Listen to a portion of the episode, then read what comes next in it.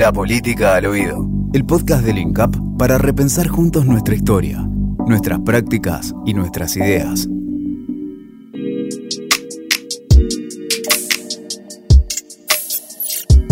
En 1813 la Asamblea Constituyente eh, declaró que los instrumentos de tortura y de tormentos estaban abolidos.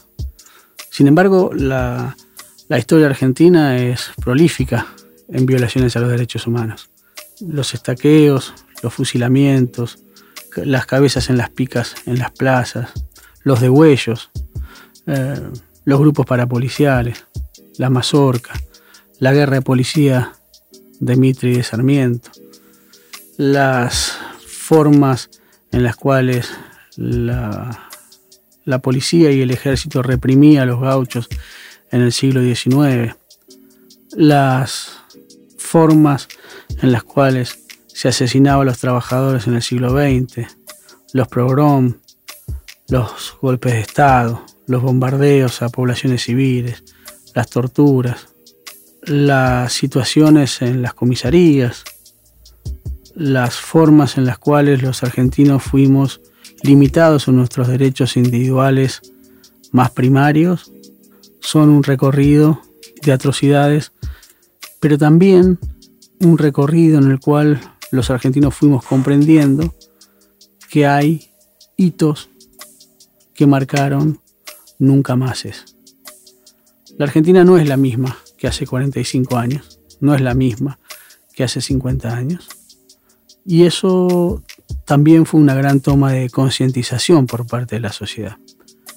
Pero eso también nos tiene que poner en alerta a nuevas violencias, a, nuevas formas discursivas que generan odio y que generan resentimiento y que pueden generar nuevas formas de violencia. La pregunta es, ¿cómo hacemos para garantizar el ejercicio pleno de los derechos humanos? Y que los derechos humanos no estén anclados solamente a una revisión del pasado, sino también a una revisión permanente del presente. Porque ¿dónde se inicia el largo camino de la defensa de los derechos humanos en la Argentina? Y también hay que pensar cuál es la actualidad de los derechos humanos. ¿Cuáles son las violaciones de los derechos humanos del hoy? ¿Cuáles son las deudas que los argentinos tenemos en materia de derechos humanos? ¿Cuáles son nuestras urgencias? Pensar los derechos humanos es pensar en una democracia plena. Y pensar los derechos humanos es pensar en seres humanos plenos en personas que tengan la capacidad de generar su propia existencia en libertad, con dignidad y con respeto a la propia autoestima.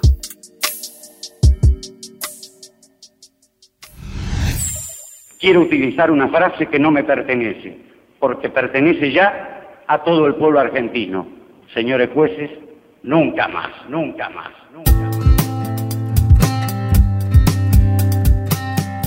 La agenda de los derechos humanos hoy en Argentina, por supuesto que es amplia, que es compleja, que tiene distintas aristas, que podemos ir construyendo una agenda poniendo el acento en distintas temáticas. Sí lo cierto es que algo que tenemos para enorgullecernos como, como país y como pueblo es que también tenemos una construcción eh, institucional en materia de derechos humanos que por supuesto de alguna manera reflejó o tradujo en políticas públicas la larga lucha de los organismos de derechos humanos. Pero mm, a diferencia de la mayoría de los países de la región, en Argentina se pudo avanzar con los juicios, con las sanciones penales, em, con el castigo jurídico hacia las personas que perpetraron delitos de lesa humanidad. Bueno, creo que la última dictadura cívico-eclesiástico-militar marcó un, punto de quiebre, ¿sí? Un punto de quiebre porque, bueno, la violencia estatal llegó a uno de sus eh, máximos eh, puntos de expresión. Primero porque, porque ese gobierno se impuso eh, violando el ordenamiento constitucional, ¿no? Y además, eh, una vez en el ejercicio del poder, bueno, utilizó al Poder Judicial para legitimarse, ¿sí? Utiliza al Poder Judicial, ese gobierno de facto utiliza al Poder Judicial para eh, justificar su accionar, es decir, que hubo abogados, juristas, doctrinarios que esgrimieron supuestos argumentos jurídicos para justificar ese golpe de Estado. Argentina es un país con particularidades históricas importantes en materia de, lucha por los derechos humanos, de violación a los derechos humanos eh, y también de conquistas en materia de derechos humanos. Ya el propio proceso de conformación del Estado argentino supuso la estructuración de una sociedad anclada en profundas desigualdades e injusticias. Yo creo que no podemos hablar de nuestro país y hablar de derechos humanos si no pensamos en, como dice eh, Daniel Ferenstein, en ese genocidio constituyente ¿no? de la Argentina, que es el que se da o se este, termina de dar eh, en la década de 1870 y 1880, con lo que hasta el día de hoy se conoce como la conquista del desierto, ¿no? En realidad la, la, conquista de estos territorios al sur de la provincia de Buenos Aires y por toda la Patagonia que lejos estaban y están de ser un desierto, ¿no? sino que fueron construidos como un desierto y por supuesto este, en esta construcción de un desierto, eh, la construcción también de quienes vivían allí este, como salvaje, como eslabones em, anteriores en una cadena de evolución y progreso en el que realmente la civilización este, eh, está en permanente evolución. Se comunica a la población que a partir de la fecha el país se encuentra bajo el control operacional de la Junta Militar. Se recomienda a todos los habitantes el estricto acatamiento a las disposiciones y directivas que emanen de autoridad militar, de seguridad o policial, así como extremar el cuidado en evitar acciones y actitudes individuales o de grupo que puedan exigir la intervención drástica del personal en operaciones. Firmado Jorge Rafael Videla, Teniente General, Comandante General de Ejército. Emilio Eduardo Macera, Almirante, Comandante General de la Armada. Orlando Ramón Agosti, Brigadier General, comandante general de la Fuerza Aérea. La pregunta acerca de cómo garantizar el ejercicio pleno de los derechos humanos creo que nos tiene que invitar a pensar en los derechos humanos no solamente como un cuerpo eh, normativo, como una serie de instituciones, como un conjunto de leyes o tratados, sino comprender a los derechos humanos más bien como una perspectiva, que tiene que transversalizar, tiene que ahondar, profundizar en todos los aspectos de la vida social, por supuesto, dentro de las instituciones del Estado, ¿no? Eso ni hablar. Pero también en otras esferas sociales, culturales, educativas y me atrevería a decir económicas también. ¿Cómo se garantiza el ejercicio pleno de los derechos humanos? Bueno, creo que los estados tienen que desplegar todos sus recursos ¿sí? ¿sí? para generar eh, las condiciones económicas, políticas y sociales que permitan a las personas tener eh, garantizados los derechos humanos. ¿Qué implica esto? Bueno, por un lado, eh, la provisión de los servicios públicos fundamentales, ¿no? La educación primaria, secundaria, universitaria, pública y gratuita, ¿no? La salud, el acceso al agua potable y cómo generar mecanismos para federalizar esto, ¿no? Es eh, fundamental. Y por otro lado, bueno, el Estado tiene un rol preponderante en la regulación de la economía, ¿no? Hay una decisión eh, de, de intervenir o de no intervenir en las cuestiones de la economía y esto eh, tiene eh, un efecto inmediato en la vida de las personas y en la garantía de los derechos porque implica que se generen condiciones sociales para que las personas accedan al trabajo o no. y a qué tipo de trabajo. Garantizar el ejercicio pleno de los derechos humanos implica, por supuesto, seguir demandando y construyendo un Estado con esta perspectiva, pero eso no exime que también desde el conjunto de los sectores que formamos parte de, la sociedad, también tenemos que bregar y comprometernos con esos derechos ¿no? y con la plenitud y la garantía de esos derechos. También hay que pensar en que no es posible el ejercicio pleno de los derechos humanos si las personas no tienen garantizadas un piso de condiciones de vida. ¿no? Por eso, hoy por hoy, hablar de ejercicio pleno de los derechos humanos también nos invita a tener una mirada crítica sobre la forma en la que nos organizamos social y colectivamente, en cuáles son eh, los derechos económicos que hoy tenemos las personas. Podemos hablar de ejercicio pleno de los derechos humanos si tenemos una sociedad atravesada tan fuertemente por la desigualdad, por la concentración de la riqueza, por eh, sectores eh, extremadamente vulnerabilizados en sus derechos, sectores que padecen pobreza estructural, indigencia estructural, Em, podemos hablar de ejercicio pleno de los derechos humanos hoy si no hablamos de, condiciones de hábitat, si no eh, hablamos de acceso a servicios esenciales, si no hablamos de acceso a la tierra y a la propiedad de la tierra, si no hablamos de derechos ambientales que hacen a nuestra calidad de vida, a nuestra, a nuestra salud. Por otro lado, creo que, bueno, la agenda del medio ambiente, ¿no? O, si lo pensamos de otra manera, la agenda de la naturaleza, ¿no? De cuál es nuestra, nuestro vínculo con la naturaleza, de cómo decidimos los seres humanos vincularnos con nuestro entorno. Esto tiene que ver, por un lado, con la matriz productiva, la manera en la que se, se elaboran los alimentos, eh, la, bueno, la agricultura, la ganadería y tiene que ver también con eh, esto que mencionaba de cuál es la participación que tienen eh, las empresas extranjeras, otros estados en el uso y disposición de, los, de nuestros bienes naturales. Y de, bueno, del cuidado de, nuestros ríos, del cuidado de, del aire, de nuestros mares, del cuidado de las plantas, eh, los animales, ¿no?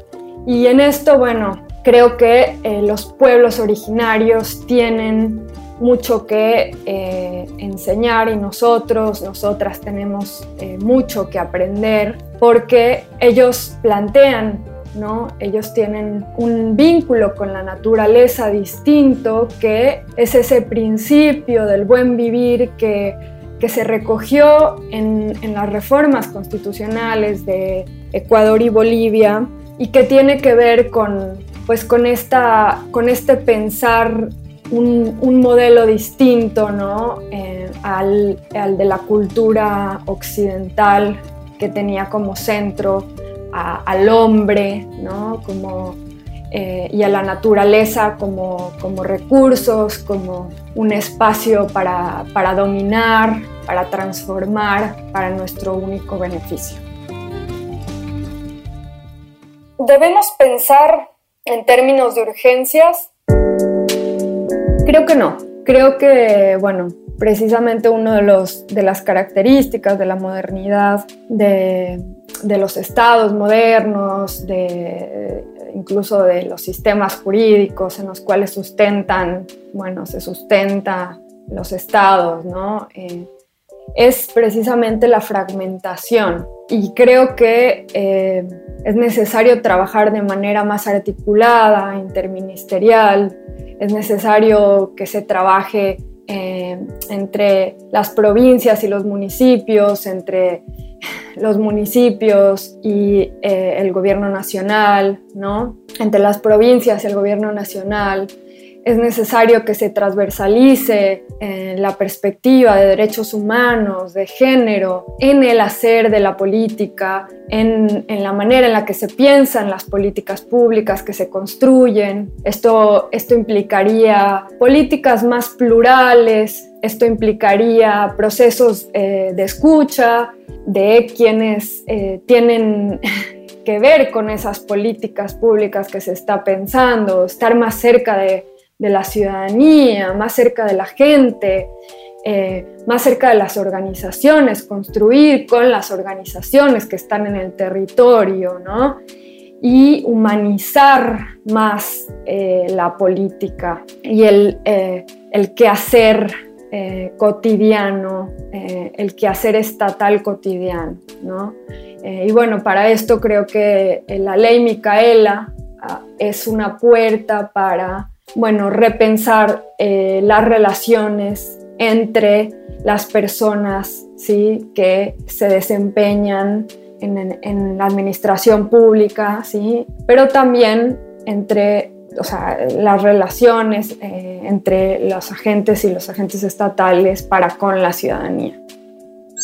Siempre hay urgencias en un país, ni hablar vinculada a la temática de, derechos humanos. Pero sin lugar a dudas, eh, una urgencia tiene que ver con poder transformar en profundidad nuestras instituciones públicas desde la perspectiva de los derechos humanos eh, y poder eh, evitar y poder erradicar toda práctica de violencia institucional. otra urgencia es poder avanzar en los juicios eh, que tienen que ver con delitos de lesa humanidad, eh, lo que tiene que ver con el reconocimiento de las víctimas y mm, bueno, la restitución en el caso de, las víctimas de la última dictadura cívico-militar y, de las víctimas de desaparición forzada de personas, eh, del delito de desaparición forzada, es tratar de mm, insistir en la restitución de, sus restos, ¿no? que son algunas de las cosas que los familiares aún reclaman, ni hablar la restitución de niños y niñas, hoy hombres y mujeres apropiados por el terrorismo de Estado. Pero también hay otros urgentes en nuestro país y tienen que ver con la garantía de los derechos que por supuesto están implicados dentro de los derechos humanos. Em, no hay posibilidad de, ejercer derechos plenos si este, no tenemos derechos económicos y sociales básicos satisfechos. No hay posibilidad de hablar de derechos humanos en las infancias, en las adolescencias, en las juventudes, si no podemos garantizar a nuestros niños, niñas, gurises, gurises, pibas, pibas, un presente eh, donde la alimentación, la salud, el acceso al sistema de salud este, sean realmente eh, posibles. ¿no? También hay mucha deuda y mucha urgencia respecto a los derechos de los y las adultas mayores, ¿no? en una sociedad en donde la sociedad del descarte, como habla el Papa Francisco, bueno, eh, cuál es el tratamiento que le estamos dando a los y las adultas mayores, cuál es el tratamiento que le, estamos dando a las personas eh, con discapacidad, qué herramientas de real inclusión y ejercicio de derecho estamos creando, estamos fortaleciendo y estamos institucionalizando. No hay forma de construir un país mejor si no nos dejamos eh, interpelar por la cuestión de los derechos humanos, ¿no?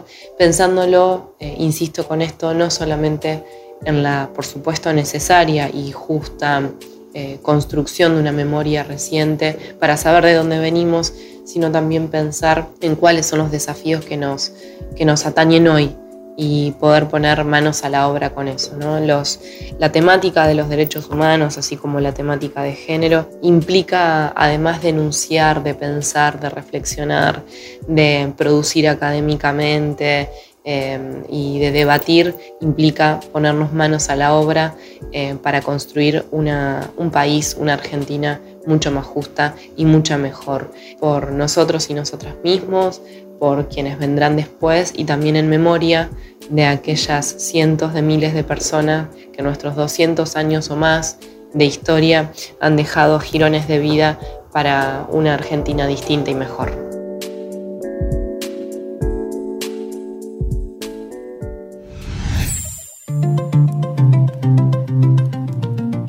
Si te gustó lo que escuchaste, si te pareció interesante, si te convocó a pensar, a reflexionar, te invitamos a que te acerques al INCAP eh, para seguir pensando colectivamente quiénes somos, quiénes fuimos, a dónde vamos, eh, como país y como, como mundo, como, como grupos sociales también y como individuos. Nuestros seminarios están pegados en nuestra página incapdigital.mininterior.gov.ar. Te esperamos allí para seguir creciendo juntos.